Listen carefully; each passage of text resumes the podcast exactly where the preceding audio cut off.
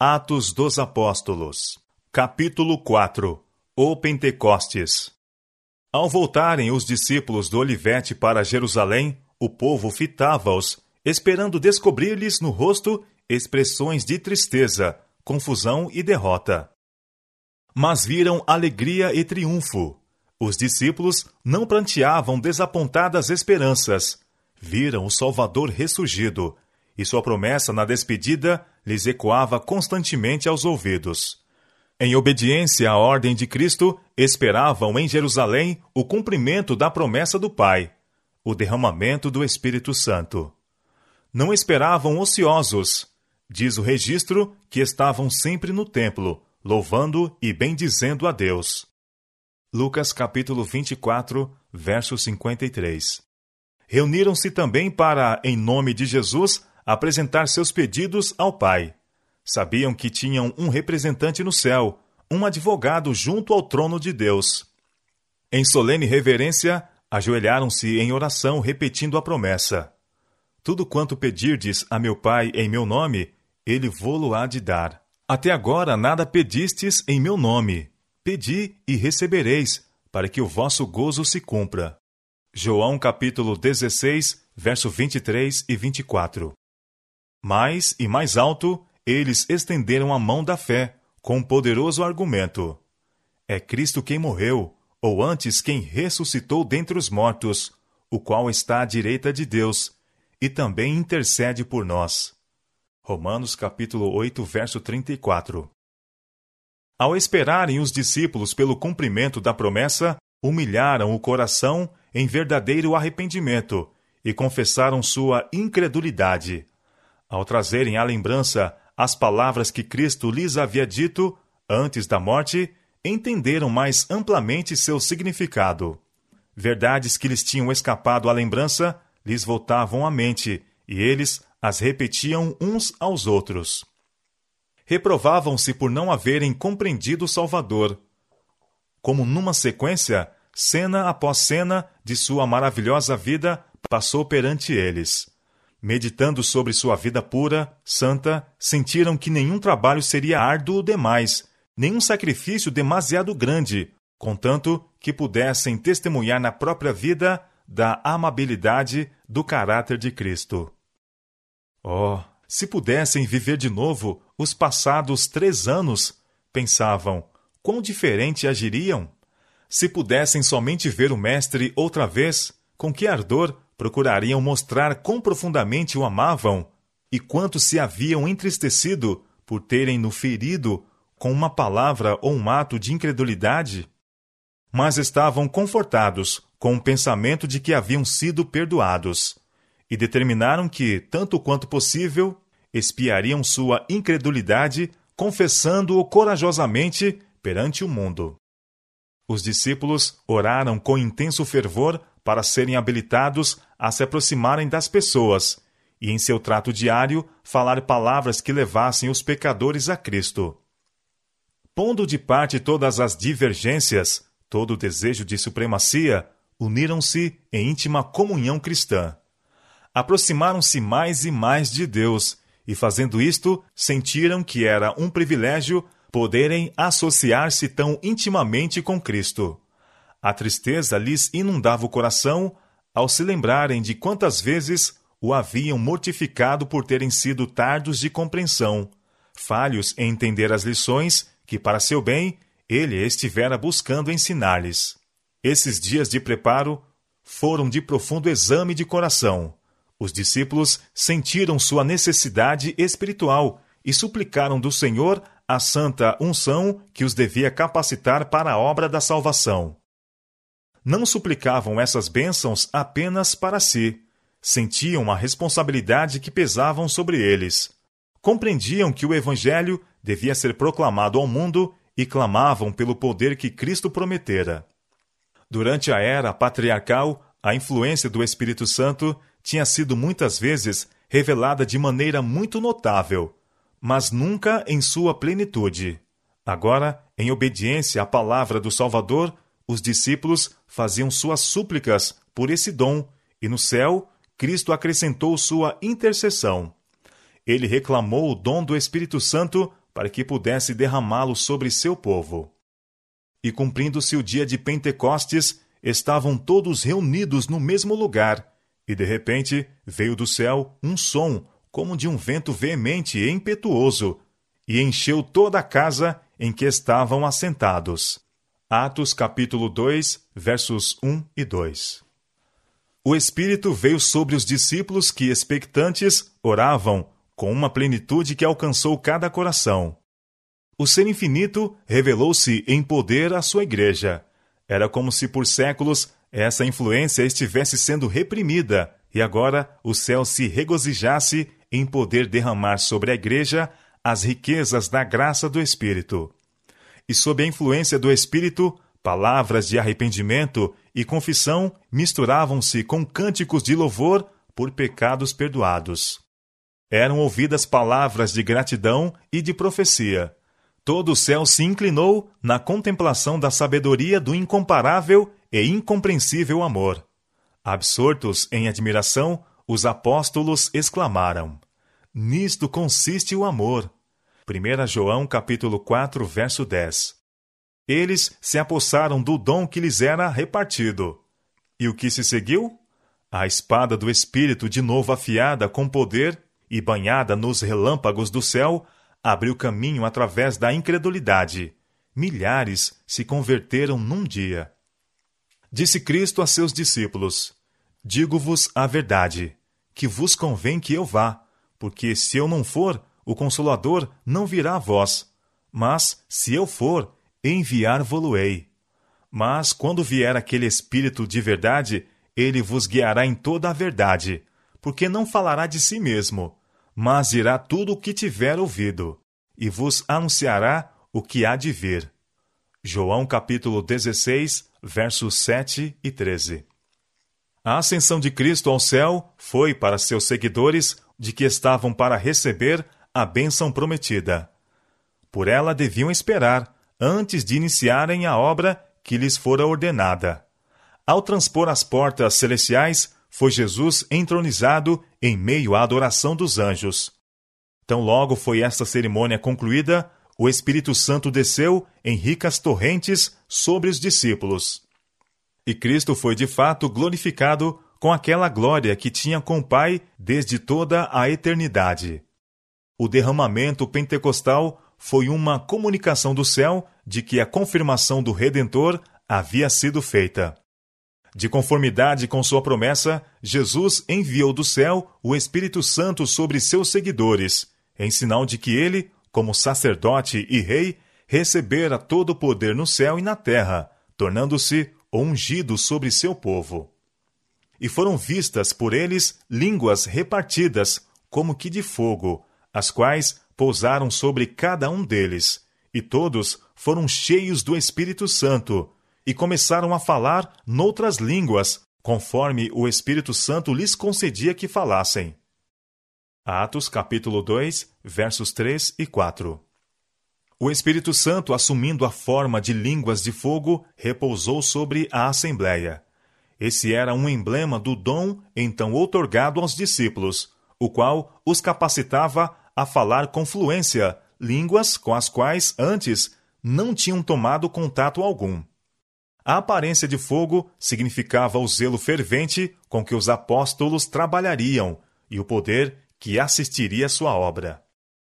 E em Jerusalém estavam habitando judeus, varões religiosos de todas as nações que estão debaixo do céu. Atos, capítulo 2, verso 5. Durante a dispersão, os judeus tinham sido espalhados por quase todas as partes do mundo habitado, e em seu exílio tinham aprendido a falar várias línguas. Muitos desses judeus estavam nesta ocasião em Jerusalém, assistindo às festas religiosas que então se realizavam. Cada língua conhecida estava por eles representada. Essa diversidade de línguas teria sido um grande obstáculo à proclamação do Evangelho. Deus, portanto, de maneira miraculosa, supriu a deficiência dos apóstolos. O Espírito Santo fez por eles o que não teriam podido fazer por si mesmos em toda uma existência.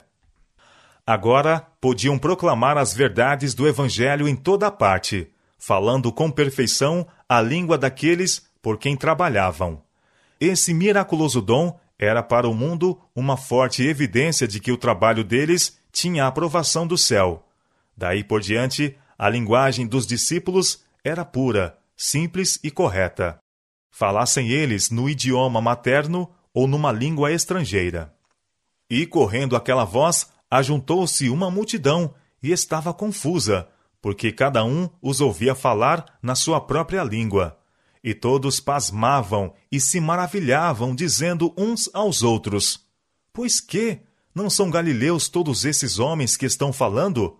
Como, pois, os ouvimos, cada um na nossa própria língua, em que somos nascidos? Atos, capítulo 2, versos 6 a 8. Os sacerdotes e príncipes estavam excessivamente enraivecidos ante essa manifestação extraordinária mas não ousavam demonstrar sua má disposição, por temor de se exporem à violência do povo.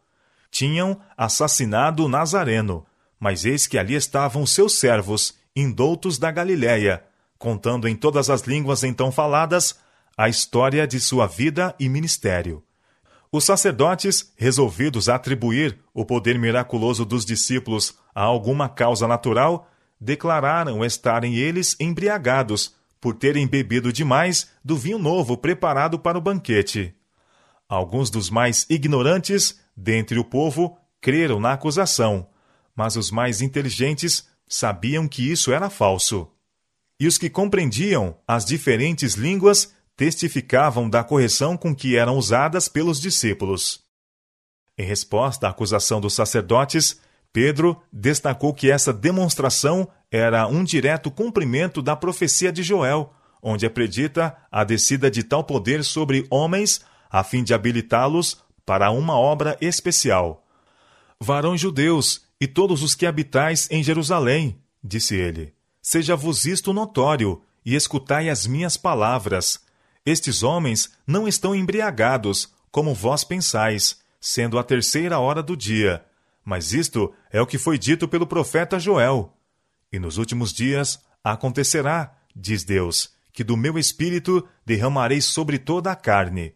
E os vossos filhos e as vossas filhas profetizarão, e os vossos mancebos terão visões, e os vossos velhos sonharão sonhos. E também do meu espírito derramarei sobre os meus servos e minhas servas naqueles dias, e profetizarão. Atos capítulo 2, versos 14 a 18. Com clareza e poder, Pedro testificou da morte e ressurreição de Cristo. Varões israelitas, escutai estas palavras. A Jesus Nazareno, varão aprovado por Deus, dentre vós, com maravilhas, prodígios e sinais que Deus por ele fez no meio de vós, como vós mesmos bem sabeis, a este crucificastes e matastes pelas mãos de injustos, ao qual Deus ressuscitou, soltas as ânsias da morte, pois não era possível que fosse retido por ela. Atos capítulo 2, versos 22 a 24. Pedro não se referiu aos ensinos de Cristo a fim de justificar sua atitude, porque sabia que o preconceito de seus ouvintes era tal que suas palavras sobre o assunto seriam de nenhum efeito. Em vez disso, falou de Davi, que era considerado pelos judeus como um dos patriarcas da nação. Porque, declarou, dele disse Davi: Sempre via diante de mim o Senhor, porque está à minha direita, para que eu não seja comovido. Por isso se alegrou o meu coração, e a minha língua exultou, e ainda a minha carne há de repousar em esperança, pois não deixarás a minha alma no Hades, nem permitirás que o teu santo veja a corrupção. Atos capítulo 2, versos 25 a 27. Varões irmãos, seja-me lícito dizer-vos livremente acerca do patriarca Davi, que ele morreu e foi sepultado, e entre nós está até hoje a sua sepultura. Ele disse da ressurreição de Cristo, que sua alma não foi deixada no Hades, nem a sua carne viu a corrupção. Deus ressuscitou a este Jesus, do que todos nós somos testemunhas. Atos capítulo 2, versos 29 e versos 31 e 32. É uma cena cheia de interesse. Eis o povo afluindo de todas as direções para ouvir os discípulos testificarem da verdade como é em Jesus. Eles se acotovelavam, lotando o templo. Sacerdotes e príncipes estão presentes, fisionomias carregadas de malignidade, o coração ainda cheio de permanente ódio contra Cristo, as mãos maculadas com o sangue do Redentor do mundo, sangue esse derramado quando o crucificaram. Pensavam encontrar os apóstolos acovardados e temerosos sob a mão forte da opressão e assassínio. Mas encontraram-nos acima de todo temor, cheios do Espírito, proclamando com poder a divindade de Jesus de Nazaré. Ouvem-nos declarando com ousadia que aquele tão recentemente humilhado, escarnecido, ferido por mãos cruéis e crucificado é o príncipe da vida, agora exaltado à direita de Deus. Alguns dos que ouviam os apóstolos tinham tomado parte ativa na condenação e morte de Cristo. Suas vozes tinham se misturado com a da turba, pedindo sua crucificação. Quando Jesus e Barrabás foram colocados perante eles no tribunal, e Pilatos perguntou: Qual quereis que vos solte? Eles clamaram: Este não, mas Barrabás. João capítulo 18, verso 40. Quando Pilatos lhes apresentou Cristo, dizendo: Tomai-o vós e crucificai-o, porque eu nenhum crime acho nele. Estou inocente do sangue deste justo. Eles exclamaram: O seu sangue caia sobre nós e sobre nossos filhos. Mateus capítulo 27, versos 24 e 25. Agora eles ouvem os discípulos declararem que era o Filho de Deus que havia sido crucificado sacerdotes e príncipes tremeram. Um sentimento de convicção e angústia se apoderou do povo. Compungiram-se em seu coração e perguntaram a Pedro e aos demais apóstolos: Que faremos, varões irmãos? Atos capítulo 2, verso 37. Entre os ouvintes dos discípulos havia judeus devotos, sinceros em sua fé.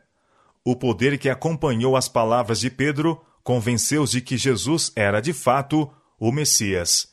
E disse-lhes Pedro: Arrependei-vos, e cada um de vós seja batizado em nome de Jesus Cristo, para perdão dos pecados, e recebereis o dom do Espírito Santo, porque a promessa vos diz respeito a vós, a vossos filhos e a todos os que estão longe, a tantos quantos Deus nosso Senhor chamar.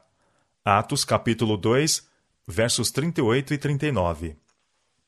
Pedro deixou claro ao povo convicto o fato de que haviam rejeitado a Cristo por terem sido enganados pelos sacerdotes e príncipes, e que se eles continuassem a buscar conselho desses homens e esperassem por eles para reconhecerem a Cristo, em vez de ousar fazê-lo por si mesmos, jamais o aceitariam.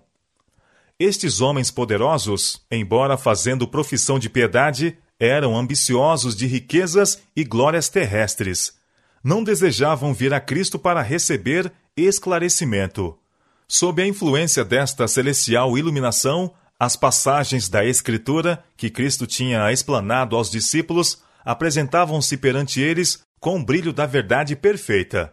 O véu que os impedia de ver o fim do que fora abolido estava agora removido, e eles compreendiam com perfeita clareza o objetivo da missão de Cristo e a natureza de seu reino puderam falar com poder a respeito do Salvador, e ao desdobrarem perante seus ouvintes o plano da salvação, muitos ficavam convictos e persuadidos. As tradições e superstições inculcadas pelos sacerdotes foram varridas de sua mente, e os ensinos do Salvador aceitos. De sorte que foram batizados os que de bom grado receberam a sua palavra. E naquele dia agregaram-se quase três mil almas. Atos capítulo 2, verso 41. Os líderes judeus tinham imaginado que a obra de Cristo terminaria com sua morte, mas em vez disso, testemunharam as maravilhosas cenas do dia do Pentecostes. Ouviram os discípulos dotados de poder e energia até então desconhecidos, pregando a Cristo e viram suas palavras confirmadas por sinais e maravilhas. Em Jerusalém, o centro do judaísmo, milhares declararam abertamente sua fé em Jesus de Nazaré como Messias. Os discípulos estavam assombrados e, sobremodo, jubilosos com a abundante colheita de conversos. Eles não consideravam essa maravilhosa colheita como resultado de seus próprios esforços. Sabiam que estavam somando ao trabalho de outros homens. Desde a queda de Adão, Cristo estivera confiando a servos escolhidos a semente de Sua palavra, para ser lançada nos corações humanos. Durante sua vida na terra, ele semeara a semente da verdade e a regara com seu sangue. As conversões ocorridas no dia do Pentecostes foram o resultado dessa semeadura, a colheita da obra de Cristo, revelando o poder de seus ensinos. Apenas os argumentos dos apóstolos, conquanto convincentes e claros, não teriam removido o preconceito que resistira a tanta evidência. Mas o Espírito Santo, com divino poder, convenceu os corações pelos argumentos. As palavras dos apóstolos eram como afiadas setas do Todo-Poderoso, convencendo as pessoas de sua terrível culpa por haverem rejeitado e crucificado o Senhor da Glória. Sob a influência dos ensinos de Cristo, os discípulos tinham sido induzidos a sentir sua necessidade do Espírito. Mediante a instrução do Espírito, receberam a habilitação final, saindo no desempenho de sua vocação. Não mais eram ignorantes e iletrados. Haviam deixado de ser um grupo de unidades independentes ou elementos discordantes em conflito. Sua esperança não mais repousava sobre a grandeza terrestre. Todos eram unânimes, e era um o coração e a alma da multidão dos que criam. Atos capítulo 4, verso 32. Cristo lhes enchia os pensamentos e eles visavam ao avançamento de seu reino. Na mente e no caráter haviam se tornado semelhantes a seu mestre, e os homens tinham conhecimento que eles haviam estado com Jesus. Atos capítulo 4, verso 13. O Pentecostes trouxe-lhes uma iluminação celestial. As verdades que não puderam compreender enquanto Cristo estava com eles, eram agora reveladas. Com uma fé e certeza que nunca antes conheceram, aceitaram os ensinamentos da Sagrada Palavra. Não mais lhes era questão de fé ser Cristo o Filho de Deus. Sabiam que, ainda que revestido da humanidade, ele era de fato o Messias. E contaram sua experiência ao mundo com uma confiança que inspirava a convicção de que Deus estava com eles. Eles podiam falar no nome de Jesus com segurança, pois era ele seu amigo e irmão mais velho. Levados em íntima comunhão com Cristo, assentaram-se com ele nos lugares celestiais. Com uma linguagem convincente, vestiam suas ideias quando testificavam dele. Tinham o coração sobrecarregado com a benevolência tão ampla, tão profunda, de tão vasto alcance, que foram impelidos a ir aos confins da terra, testificando do poder de Cristo. Estavam cheios de um intenso desejo de levar avante a obra que ele tinha iniciado. Sentiam a enormidade de seu débito para com o céu e a responsabilidade de sua obra. Fortalecidos pela concessão do Espírito Santo, saíram com zelo para estender os triunfos da cruz. O Espírito os animava e falava por intermédio deles, a paz de Cristo brilhava na face deles. Tinham-lhe consagrado a vida para o serviço, e seu próprio semblante evidenciava a entrega que haviam feito.